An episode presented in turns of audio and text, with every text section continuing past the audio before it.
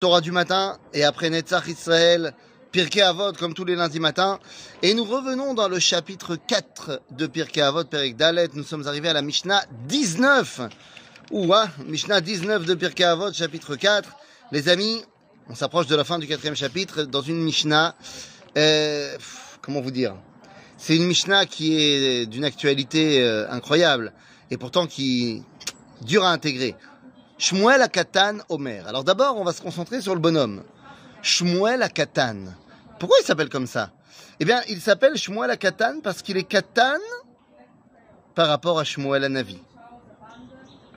Ouah. C'est-à-dire que, on nous dit dans le Talmud, dans le traité de Sanhedrin, que Shmuel Akatan a entendu une névoie et donc on l'appelle Katan par rapport à Shmuel Anavi. Donc ça veut dire que c'est, c'est pas n'importe qui le bonhomme. Et qu'est-ce qu'il nous dit Shmuel Akatan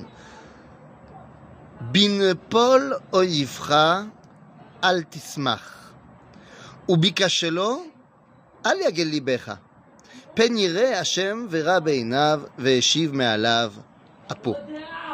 Et ça, ça va pas du tout. Ne te réjouis pas de la chute de ton ennemi, et dans sa déchéance, ne sois pas heureux dans ton cœur, de peur que Dieu ne voie ce que tu fais, ça lui fasse pas plaisir, et il le refasse gagner. Alors, avant de m'occuper de ce qui est marqué dans le texte, c'est pas vrai que ce texte il vient de Shmuel Akatan. Ce texte, c'est mot pour mot le verset de Michelet. Pachout, le verset de Michelet. Au chapitre 24, versets 17 et 18. Donc ça veut dire que Shmuel Akatan, il n'a rien inventé ici. Il a repris tout simplement les paroles de Shlomo Amelech. Donc, qu'est-ce que tu me dis, Shmuel Akatan Omer? Non, Shlomo Amelech Omer. Et là, quand on dit dans le Talmud, dans la Mishnah, dans la Gemara, qu'un tel Aya Omer, ou Aya Omer, ça veut dire ou Aya Masheu Omer. C'est-à-dire, c'est son, c'est sa phrase, c'est son code de vie. Donc Shmuel Akatan Omer, c'est ça sa vie. Il est comme ça le mec. Et alors qu'est-ce qu'il dit? Il dit ne te réjouis pas de la chute de ton ennemi. Tu sais pourquoi? Quoi Ça voudrait dire qu'il faut maintenant aimer nos ennemis et être triste quand ils tombent? Absolument pas. Il faut faire la guerre, il faut battre nos ennemis. Mais nous dit Shmuel Akatan, oui mais d'accord, mais là pour l'instant il est que tombé. Ne te réjouis pas quand il est tombé, t'as pas encore gagné. Bin Paul Yifra Altismar ou bikachelo lorsqu'il est simplement en train de, de euh, de rater. C'est pas le moment de se réjouir. Tu te rends compte quand tu vas en guerre, l'une des pires choses à faire, c'est de penser que c'est fini avant que ce soit fini. Ne sois pas heureux avant d'avoir terminé les choses. Parce que sinon, Akadosh Baruch va voir que tu te la pètes et il va le faire grandir sur toi. Mais c'est d'une actualité fantastique.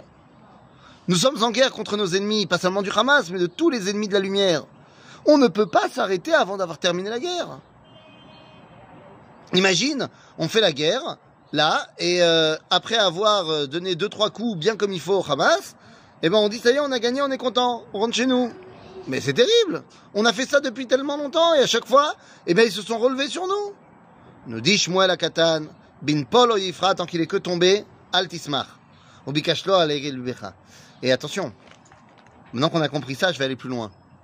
Lorsque Aman, finalement, a dû faire monter Mordechai sur le cheval, et le trimballer dans toute la ville en disant Kachaya, c'est la.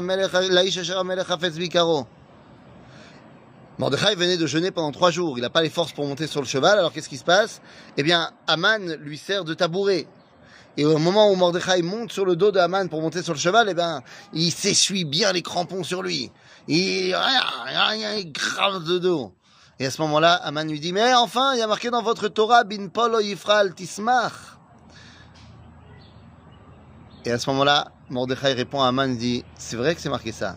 Mais pour les mecs comme toi, comme Amalek, les mecs qui ont voulu nous détruire, les mecs qui ont tué des bébés, eh bien, contre ces gens-là, on dira, Albamotemo Tidroch. Nous ne sommes pas là pour nous poser des questions sur est-ce que cette guerre est légitime. Elle est légitime et nous allons la gagner de la plus belle des façons pour que l'ennemi ne se relève jamais pour que le mal ne puisse plus jamais triompher et pour que le bien et la lumière soient les grands vainqueurs de toute cette histoire. À bientôt les amis.